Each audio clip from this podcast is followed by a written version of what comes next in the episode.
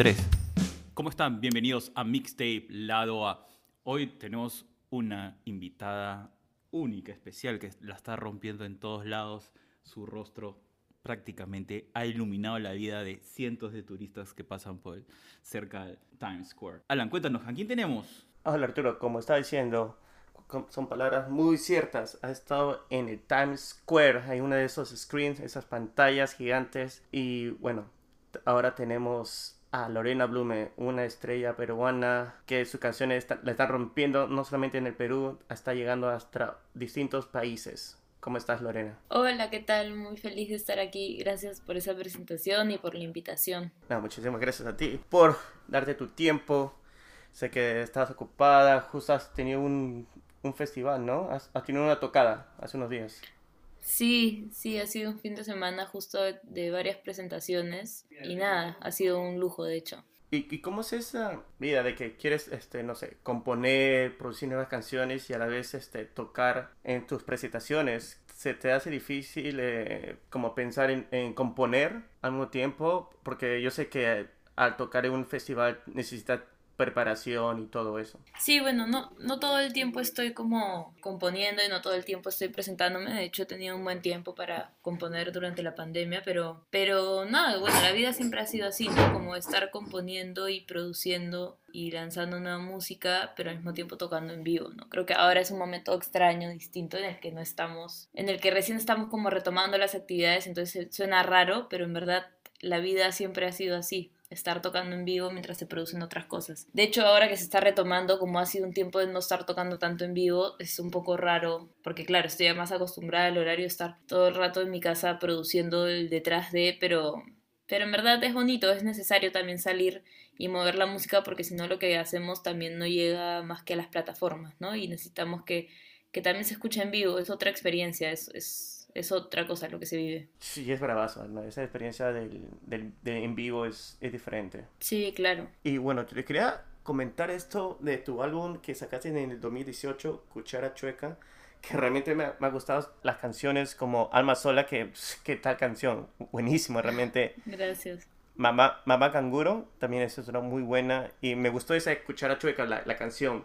Para mí es un clásico moderno, para serte sincero me gusta todo ese comienzo y como, como va, eh, va progresando esa canción. ¿Cómo compones? Porque realmente esa esas letras no son ese, tan fácil de digerir, para serte sincero, pero si le das una vuelta y otra, hasta que sientes ese, ese sentimiento a, lo que quieres expresarte. Es demasiado bravo, realmente. Sí, de hecho cada canción es es distinta, ¿no? Cada proceso de composición es distinto. Cuando compuse Mamá Can, cuando, cuando, compuse Cuchara Chueca era un momento muy distinto al de Alma Sola. De hecho, esas canciones de ese disco tienen como bastante distancia de tiempo porque las fui componiendo como en seis años. Cuchara Chueca se compuso, por ejemplo, sin ningún instrumento, ¿no? Alrededor. Entonces es un proceso bien distinto al de Alma Sola, que lo compuse ya con la guitarra. Y sí, creo que son letras con muchas metáforas también, y eso era una manera de componer, creo que también desde la ingenuidad y desde el roche, ¿no? Como la vergüenza de decir ciertas cosas.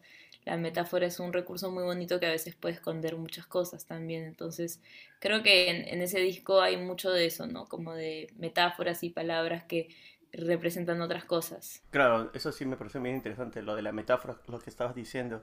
En Cuchara Chueca sí hay bastante metáfora. Me gusta como en lo que vas que siento que hay muchas cosas que van mal, pero al final como que das un, mensaje positivo. Ah, bueno, eso es lo, lo que percibí en esa canción. Claro. Sí, bueno, o sea, creo que en general es un disco que, o sea, tiene, carga muchas cosas por momentos un poco tristes quizás. Cuchara Choca es quizás como la más, no sé si la más positiva, pero tiene como un positivismo, tiene algo bonito, que es como liberarse de, de nuestros prejuicios hacia nosotros mismos, ¿no? Que no es fácil, creo que en una vida, o sea, yo a pesar de que yo hice la canción y yo la compuse y yo la saqué en un disco, creo que no es algo que aún he dominado, ¿no? Creo que todos tenemos nuestros nuestros problemas con nosotros mismos, que son más grandes de lo que a veces imaginamos, y, y, eso, y esa canción habla un poco de eso, ¿no? Como todo lo que nos construye es parte de nosotros y somos quienes somos gracias a esos defectos también, ¿no? Y bueno, estaba diciendo que tiene como años de distancia de cada canción. ¿Cómo se tardó tanto en crear este álbum? ¿Qué, es lo que te... Tal vez tuviste tuviste que esperar tener ciertas canciones o algo te empujó para crear en el 2018 hago esta, este álbum? ¿Cómo fue todo ese proceso para, para crear este álbum?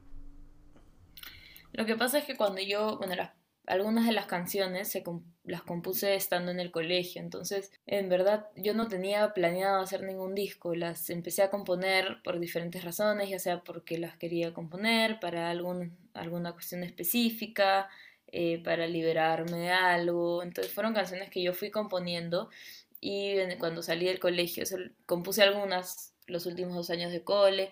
Cuando salí del colegio empecé la universidad y justo empecé a tocar en vivo y empecé a cantar esas, algunas canciones en vivo. Iba componiendo, iba armando el set en vivo. Entonces, en verdad, las canciones que han ido quedando desde el 2014 hasta el 2018 en mi formato en vivo son las que al final quedaron en el disco. Yo en el 2016, creo, 2000, no antes, como en el 2015 conozco al productor de mi disco Matías Chela, y desde ahí estuvimos conversando para producirlo y recién pudimos grabarlo en el 2017, lo cual estuvo bien para mí. Yo en verdad acababa de empezar a hacer música y yo no quería hacer un disco apenas empecé a componer porque quería tener las canciones que realmente quería para un disco, pero como empecé a tocar en vivo desde el 2014, parecía una urgencia hacer el disco, porque había muchos músicos a mi alrededor y había público que me pedía que haga un disco.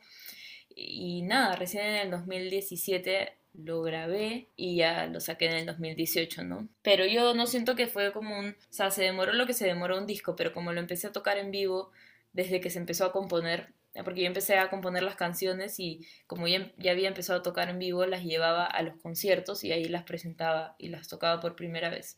Entonces así se fue armando el disco, pero yo no siento que se haya demorado muchísimo, pero así se sintió porque ya las estaba tocando. ¿no? Ah, entiendo. Entonces como si fuera un disco de antología, decirlo de esa manera, porque ya tenías guardadas esas canciones, pero ya cuando lo has querido producir, ya estaba. Sí, total, total, totalmente. Porque escuchando ese disco y de ahí escuchando tus singles que estabas sacando últimamente, se ve una madurez se ve un cambio a, a, tus canciones. Igual que utilizas, sigues utilizando metáforas y todo eso, pero sigue teniendo tu esencia, pero igual hay un cambio, eh, como que siento que estás un poco más segura en tu, en tu letra.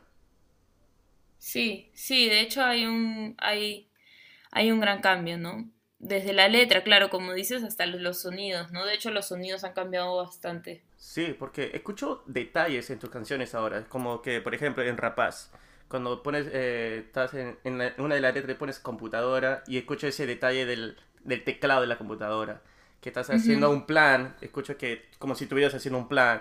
Con esos detalles que realmente da un plus, da un plus a tus a esas canciones que realmente me gustan esos pequeños detalles que vuelvo a escuchar porque siento que me perdí de algo más y que realmente Rapaz realmente me ha gustado bastante. Hasta esta canción. Gracias. Calzón que yo no entendía por qué. Yo pensé que era otra cosa, pero ahora entiendo que es la liberación de, ser libres, de, dejar de pensar sobre las redes sociales y, y ya solamente vivir solo tú misma, pues. Sí, bueno, de hecho son procesos distintos, ¿no? Calzón no la produje yo, la produje con Alejandro y María Laura y fue un proceso muy bonito de producir algo distinto, un sonido distinto. Y bueno, y con Rapaz fue producir desde mi casa, ¿no? Y yo fue mi primera autoproducción también, entonces fue jugar y y eso de los sonidos fue algo que a mí me divirtió mucho porque grabé muchos sonidos desde el escritorio de mi casa y cosas como el sonido de la computadora, escribir algo, pasar una página, entonces ese tipo de cosas que a mí me gusta ir a jugar también con esas posibilidades y esas herramientas, ¿no? Claro, y bueno, y hablando de sobre el último single que sacaste, My Love, y yo pensaba que le, le dedicabas a alguien, bueno, le digas a alguien, pero ese alguien eres tú. My Love, sí, claro. Esa, o sea, es un amor propio, ¿no? El amor propio, exacto. Yo al comienzo cuando vi, eh, vi el título, de ahí en un, comienzo pensaba que le dedicabas a otra persona, que, que le dedicabas al amor, pero de ahí cuando le escuchas dedicadamente así... Sí, claro, y la primera frase dice, ¿no? Me hice una canción. Sí, de hecho va como desde, desde ese punto, ¿no? Como cuántas veces he compuesto yo canciones pensando en cuántas cosas, ¿no? Y por qué no pensar en que me la dedico a mí. Claro, pero las, las últimas canciones que has sacado siento que te estás dedicando a ti misma también. Sí, sí, igual, sí. O sea, bueno, yo, yo canto mucho desde, la, desde lo que yo vivo y desde lo que yo siento y lo que yo experimento, ¿no? Entonces sí, de hecho, eh, recurro mucho a esas emociones mías. Rapaz es una emoción muy contraria a la de My Love, pero son cosas mías, ¿no? Pero cosas mías que también creo que son momentos que se están dando como en el mundo, ¿no? No, sí, me parece interesante. Y, pero, ¿y estas canciones vienen para un álbum o solamente son singles que, bueno, que has sacado? Son solamente singles, hasta ahora no, no las he pensado para un álbum. Y cada una creo que tiene una personalidad fuerte que, que las mantiene como singles. Rapaz, y me gustó ese un pequeño rapeo que sacaste de calzón. Me sorprendió esa parte realmente. No, no, no estaba esperando a que, a que rapearas un poquito. sí, bueno, sí, fue, una, fue un momento sorpresa. en verdad eso se generó en producción, yo no lo había compuesto así.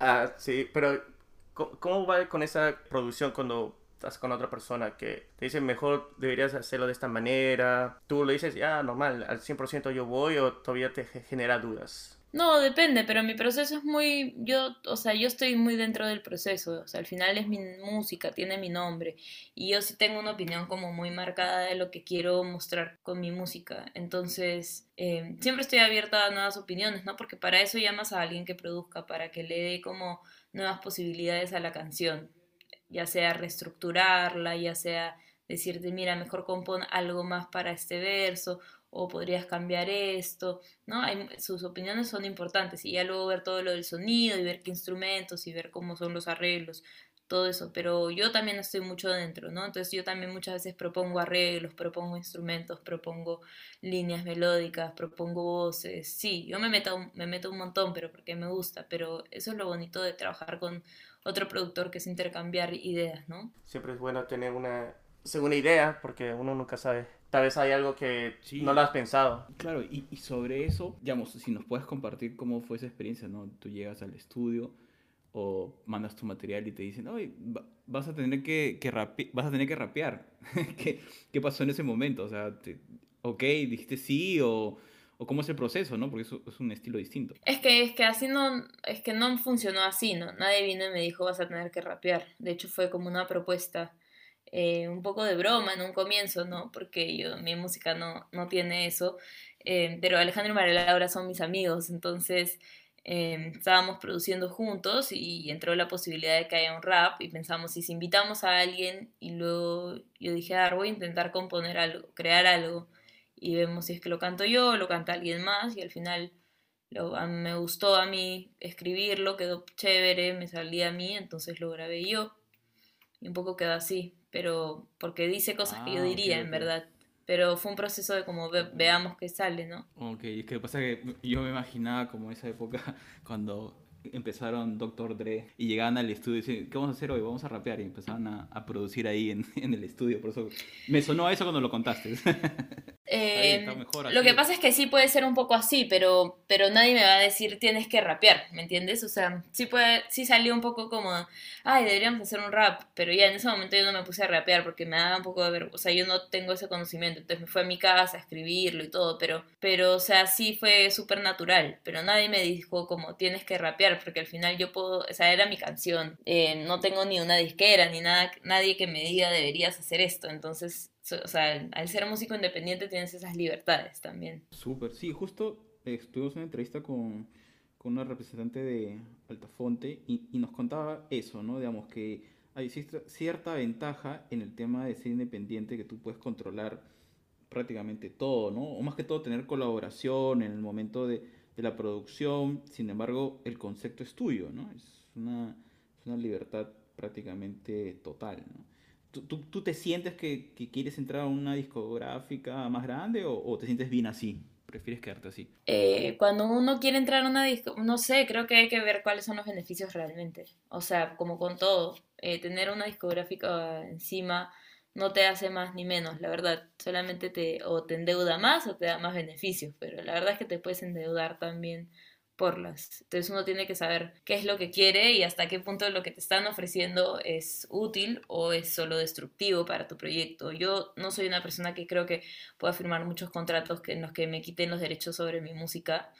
Em, creo que me dolería un montón perder, el, perder la potestad sobre mis, mis composiciones y que de pronto muchas veces implica querer salir de la disquera, eh, esa música ya no te pertenezca. Entonces, no sé si es un juego muy atractivo para mí.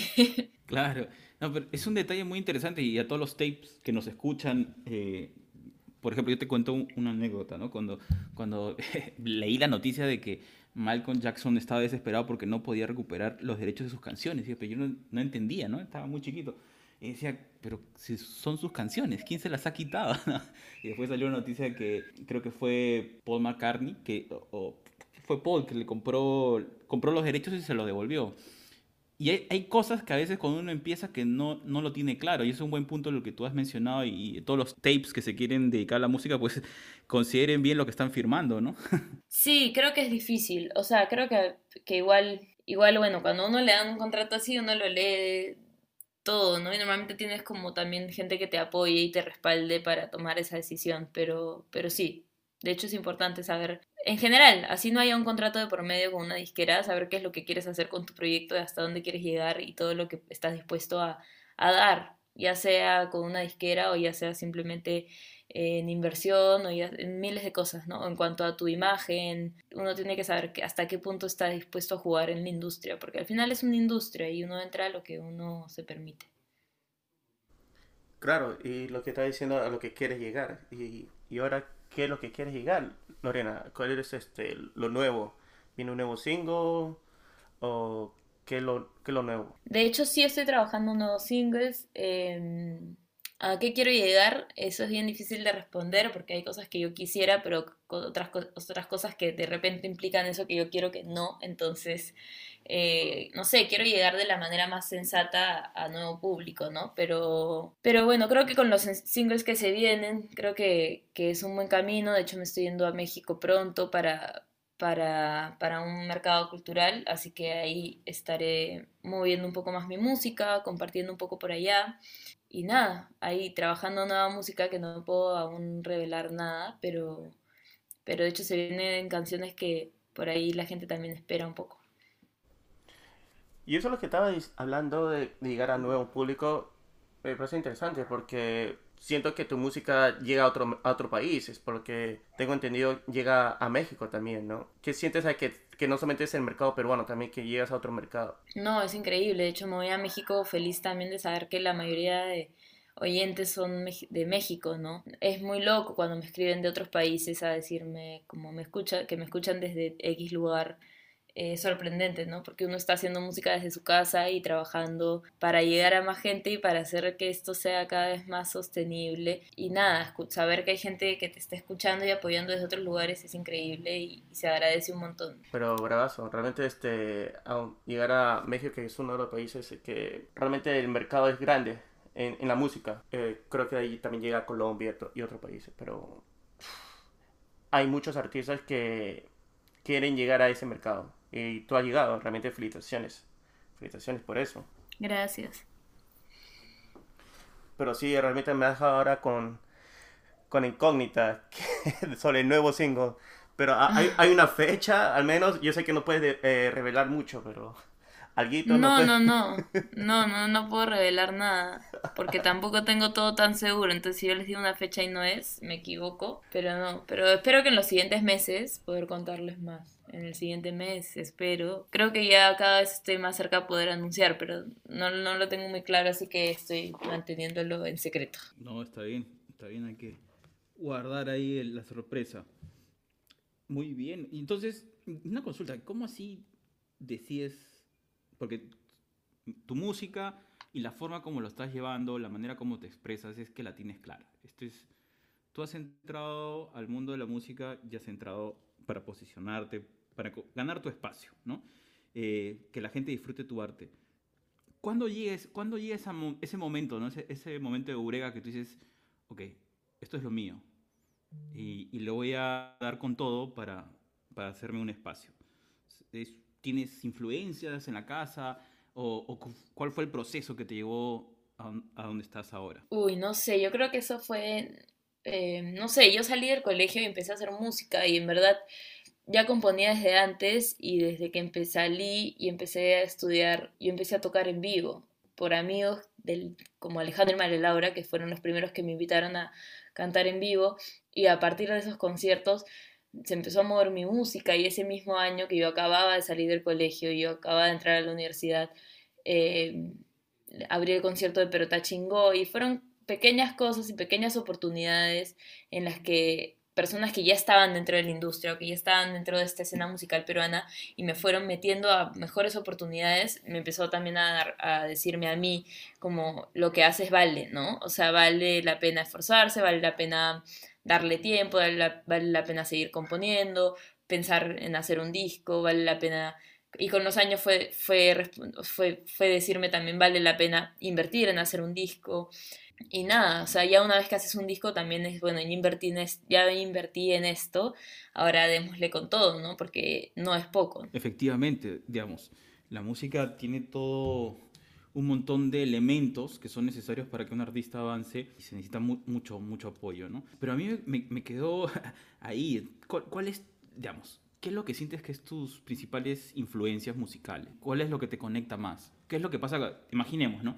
Lorena, estás en un momento, estás creando, pero necesitas un poco de inspiración. ¿Qué escuchas en ese momento? Mm, bueno, cuando me propongo crear ya no escucho, en verdad, porque siento que es bien fácil como recurrir a cosas que escucho en ese momento, pero eh, en el día a día escucho música todo el tiempo. Y creo que eso es lo que va moldeando lo que voy creando en el, en el transcurso del tiempo y por eso mi música va cambiando y por eso voy probando diferentes sonidos y nuevos géneros y, y de hecho ha habido un momento en el que en todo el proceso de, de mover el disco cuando ya lo había sacado yo ya no escuchaba la música que quizás influenció el disco y por eso también llegó a Calzón con un sonido nuevo, ¿no? Pero em, no sé, yo creo que las influencias de, de, no sé, del disco sí son como más trova, más de cantautores latinoamericanos, ¿no? Pero y de, músicos brasileros también mucho. Ahora sí no sabría decirte, escucho mucho, o sea, lo que más escucho es como gente que hace canciones y se dedica a la canción en, sí, ¿no? Eh, desde Argentina, que tienen además la influencia del rock argentino, que es súper fuerte y hasta ahora se siente esa influencia. Y nada, ahorita hay un montón de latinoamericanos haciendo canciones, entonces eso también me, me inspira un montón a seguir componiendo, a componer desde otras maneras de escribir letras, eh, desde otros instrumentos también. Genial, qué bueno. Entonces estás haciendo un proceso constante de descubrimiento y realización, más o menos, ¿no? Porque descubres algo, produces y sigues ahí en ese camino. Genial, felicitaciones. Sí, gracias. Bueno, Lorena, yo realmente yo espero que si es que estás en México, te des un salto en, en Estados Unidos y te poder tocarte en algún lugar. Genial, sí, a mí me encantaría moverme un poco más. Ahorita por todas las cosas por el COVID y todo, cómo se está dando, está bien difícil, ¿no? Pero yo en verdad tengo muchas ganas de, de moverme cada vez más, que México sea como el primer paso, por lo menos un rato para conocer ese espacio y moverme en esa escena, pero espero moverme un poco más por allá. Bueno, Lorena, muchísimas gracias por tu tiempo.